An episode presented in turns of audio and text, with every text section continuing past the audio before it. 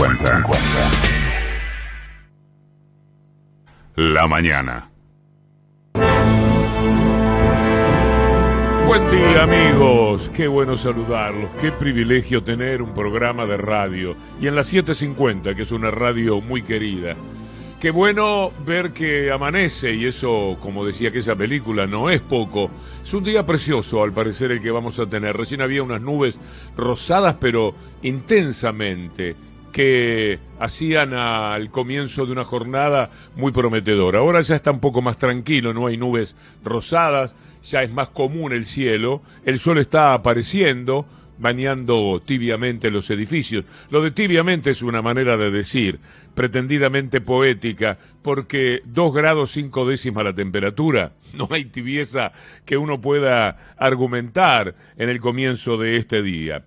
Días que estuvieron transitados por un eco que llegaba y pasaba entre la gente, los comentarios, etcétera, y volvía, como los ecos el eco de lo que sucedió el viernes a la una de la tarde, cuando habló Cristina Fernández de Kirchner. Un discurso políticamente tan importante, jurídicamente tan doloroso, humanamente tan pesaroso, todo lo que uno quiera imaginar está dentro de ese discurso de Cristina Fernández de Kirchner hablando del juicio del memorándum el bochornoso, el impresentable, vergonzoso, y ustedes agreguen los adjetivos que quieran, juicio sobre el memorándum con Irán.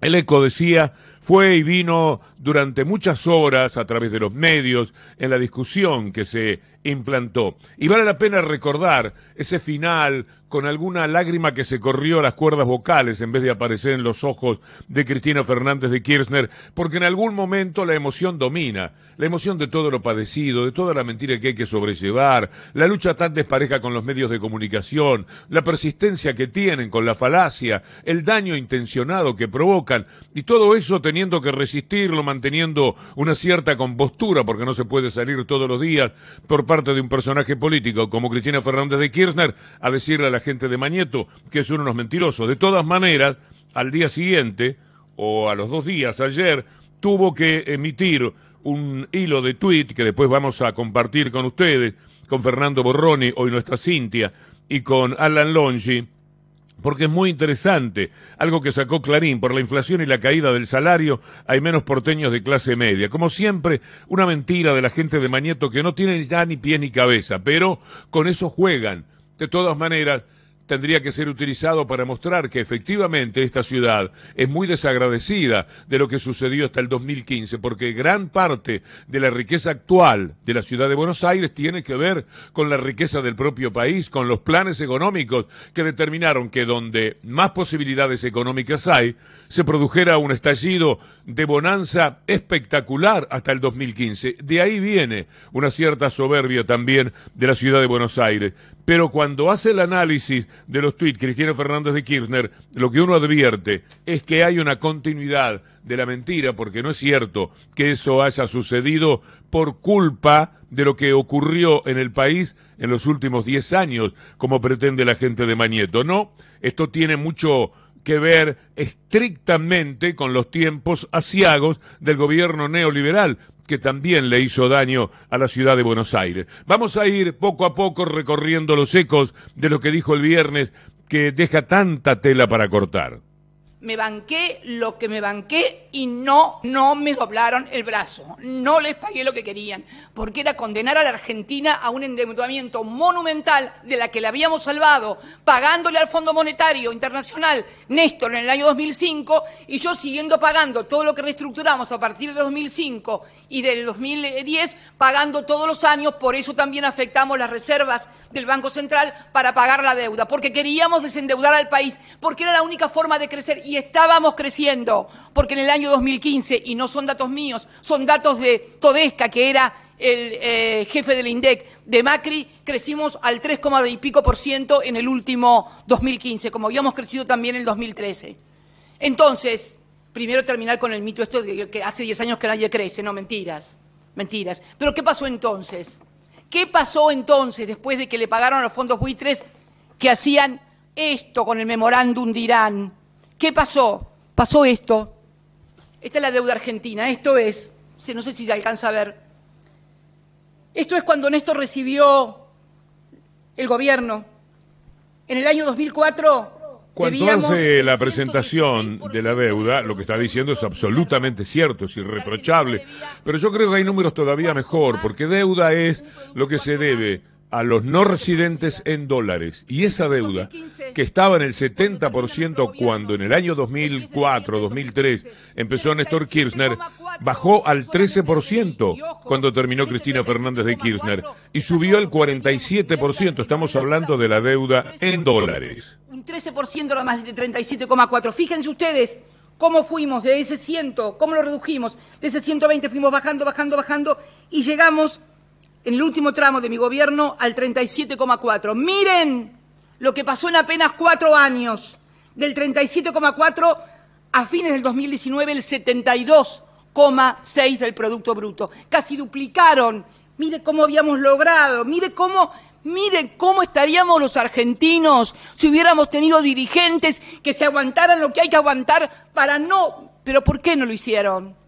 No lo hicieron porque después no vinieron fondos para invertir en producción, en generar trabajo, en generar bienestar, alegría y felicidad a los argentinos. Vinieron a la timba financiera, a la timba financiera. Entonces, este memorándum, lo de vialidad, lo de dólar futuro, todo está armado para denostarnos a nosotros y que el pueblo argentino pueda entregarse débilmente a lo que siempre hicieron desde afuera, dominarnos a través de la deuda. Esto es lo que pasó en la República Argentina.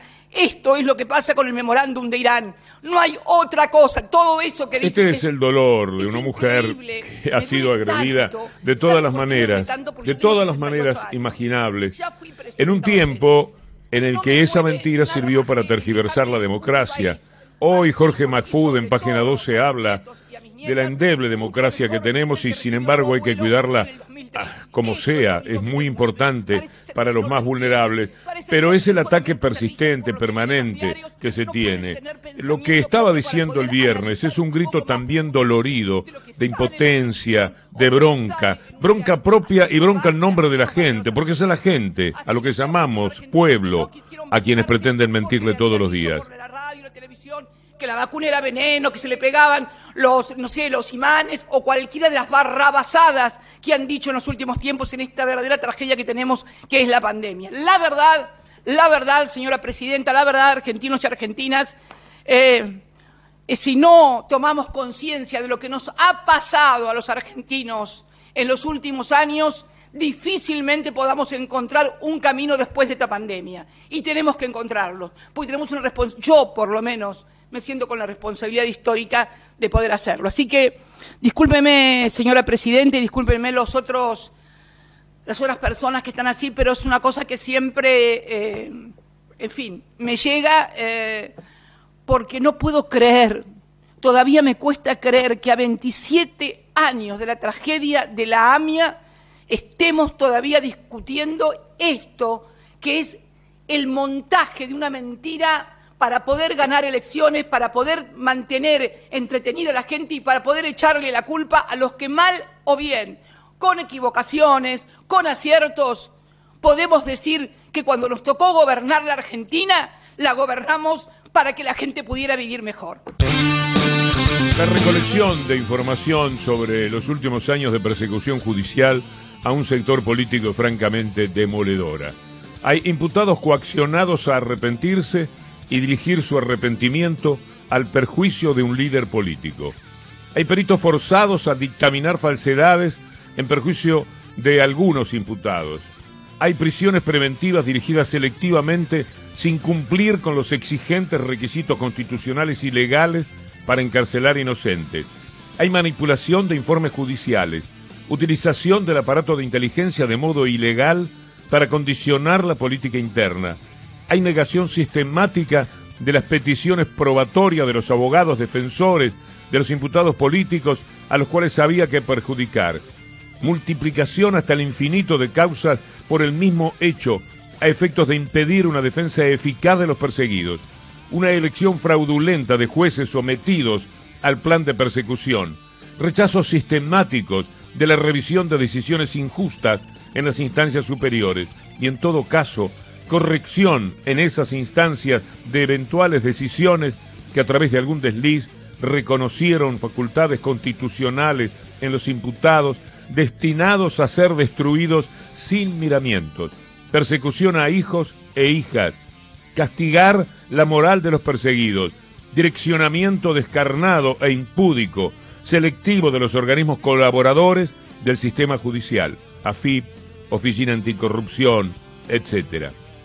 Cuando esto sucede, los argentinos tristemente han aprendido que el desarrollo judicial de cada caso se le debe sumar un debido análisis transversal. Estas son palabras de Maximiliano Rusconi, que tomo porque las quiero hacer mías en la medida en que también echa luz sobre lo que pasó el viernes en esa presentación de Cristina Fernández de Kirchner, diciendo algo que atraviesa todo. No es una cuestión jurídica el memorándum con Irán, no es solamente eso, no es una cuestión política, no es solamente eso, no es una cuestión humana, no es solamente eso, es todo eso. Es lo humano, lo desgarrador de un ataque impiadoso, constante, permanente y mentiroso.